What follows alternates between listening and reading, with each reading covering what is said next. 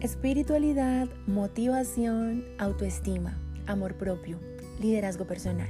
Este espacio está creado para crecer en bienestar, en abundancia y vivir en armonía. Bienvenida.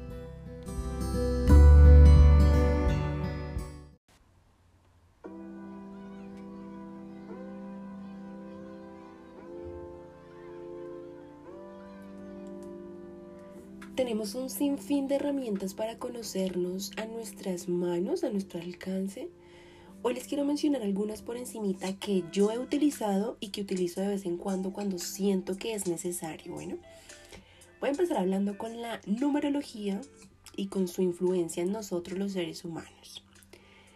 Si tú te consideras una persona un tanto incrédula a ciertos temas, tranquilo que no pretendo educarte con mi verdad, sino simplemente esto va con fines informativos y para explicar mi punto de vista al final del podcast, ¿listo?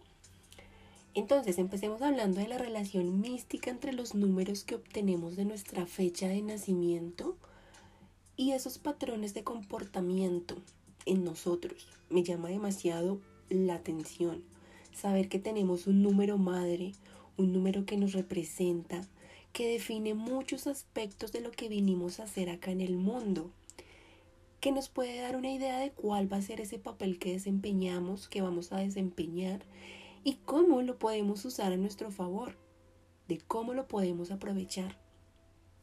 Según el filósofo griego Pitágoras, los números se pueden reducir en un solo dígito entre el 1 y el 9 y que con ese dígito podríamos comprender las vibraciones mágicas y espirituales del ser, de nuestro ser.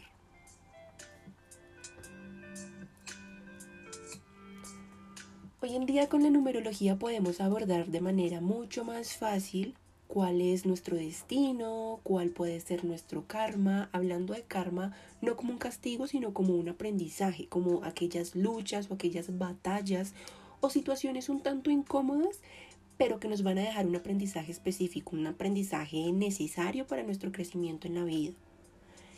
Y bueno, también cómo la numerología nos puede ayudar a interpretar cuál puede ser nuestra misión de vida.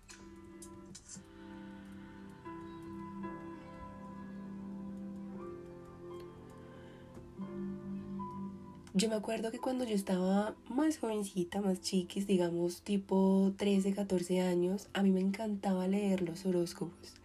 Muchas veces me sentía feliz después de leerlos, aunque no se cumpliera absolutamente nada de lo que decía. Era adicta a eso, de verdad. Sin embargo, mi verdadera afición llegó cuando encontré la astrología. Y escuché una definición preciosa que me atrapó por completo, se las voy a compartir. Y dice algo como así, la astrología te cuenta lo que decía el cielo en el momento que naciste. En realidad no recuerdo dónde fue que lo escuché, tampoco sé si es exactamente así como lo escuché, pero eso se quedó y se grabó en mi mente y me encantó. O sea, el cielo tiene una lectura de mí en el momento en que nací. Me parece divino, me parece mágico, me, me encanta, de verdad. Por medio de podcast, de lecturas, empecé a andar un poco más en el tema. Y me emocionó saber que somos mucho más que un signo zodiacal, que nuestra personalidad se siente respaldada con esa lectura que el cielo nos muestra en el día que nacimos. Es que me parece poético, la verdad me parece maravilloso, me parece una manera muy linda de abordar, de abordar la astrología, más allá de solamente un signo zodiacal de, ok, soy Virgo, soy ruda, sé lo que quiero, sé para dónde voy. No, es algo más bonito, es como más íntimo, más personal.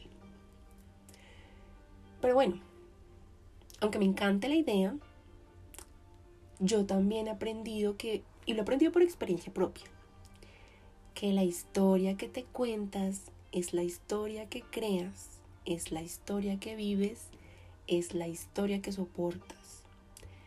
Y aunque el cielo diga que eres un ser ambicioso, disciplinado, perfeccionista y productivo, el día que no lo quieras ser no debe hacerte sentir mal, no debe hacerte sentir que estás erróneo, que estás equivocado, que estás fuera de lugar o que estás sin rumbo.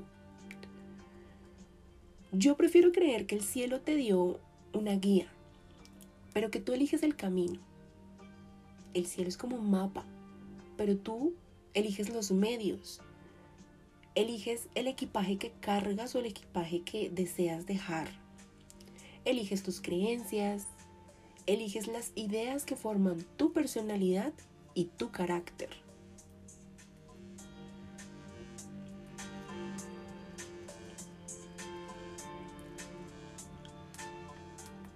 Tanto la numerología como la astrología me han mostrado similitudes a quien yo misma considero que soy y la personalidad que he tenido y que he ido desarrollando a lo largo de mi vida. Sin embargo, hay muchas cosas que considero no se aplican a mí en este momento y que en realidad tampoco le quiero dar tienda como rienda suelta en mi cabeza, ¿sabes? Como que entiendo que hay partes de mi personalidad con las que nací, pero si en este momento no se aplican no se acomodan al estilo de vida que yo deseo para mí, simplemente las voy a soltar y no me voy a quedar atada identificándome con algo que ya no me funciona hoy, en el aquí y en el ahora.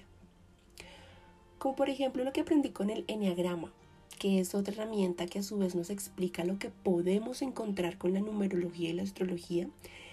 El enneagrama nos muestra no solo nuestras fortalezas, nuestras virtudes, las herramientas que tenemos, sino que nos muestra nuestras debilidades, cuáles pueden ser nuestros temores, cuáles pueden ser nuestros defectos.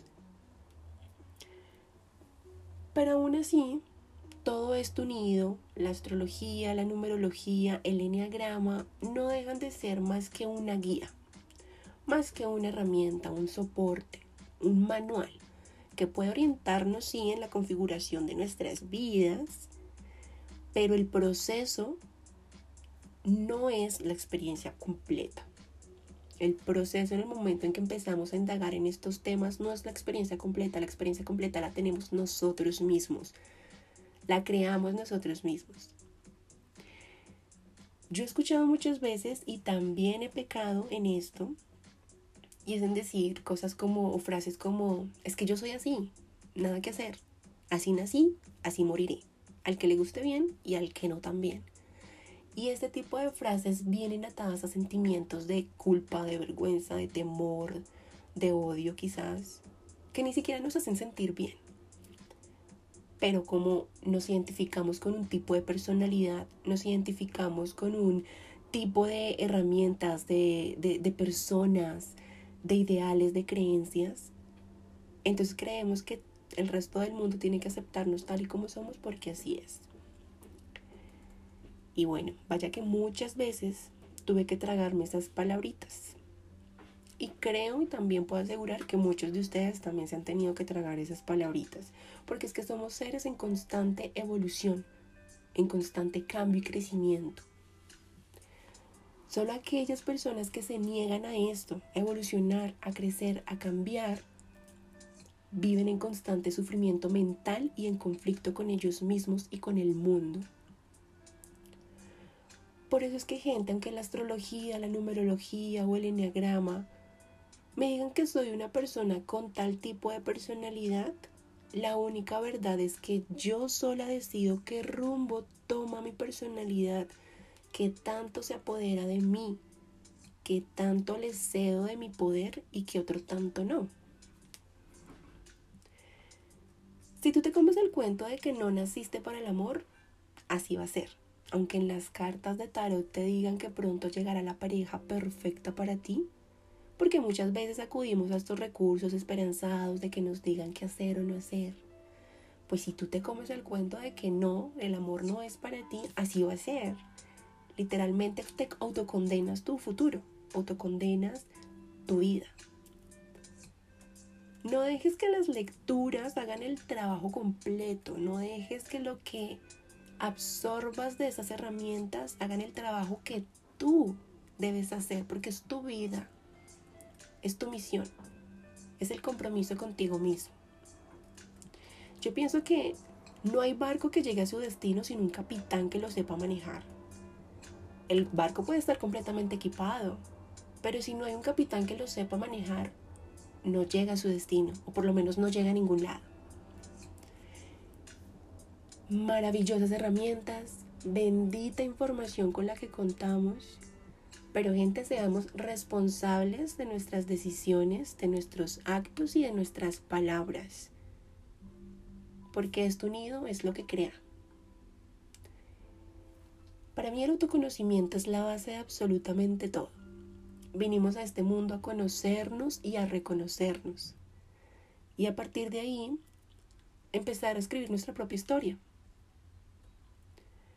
Yo te pregunto en este momento, si tu vida fuera un libro, ¿qué título tendría tu capítulo del pasado, tu capítulo del presente y tu capítulo del futuro?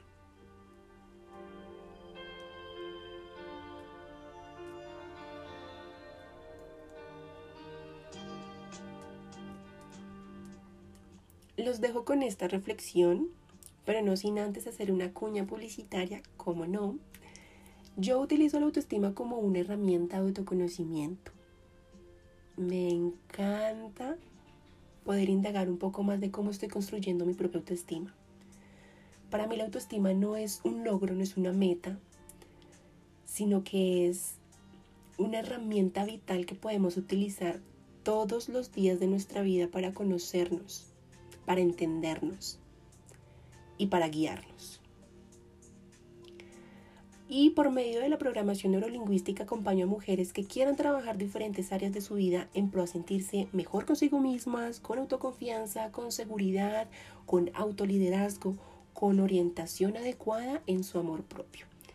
Así que si tú estás interesada en tomar sesiones, tengo agenda libre, agenda libre para este mes, así que contáctame por medio de Instagram, ya sea por medio de Viajando en Turbulencia o Jen-Hostos que yo con todo el amor del mundo te acompaño en este proceso maravilloso de autoconocernos que nunca, pero nunca, nunca se termina. Y bueno gente, como siempre les digo, vivamos más bonito, vivamos más lindo. Les envío un abrazo grande. Chao, chao.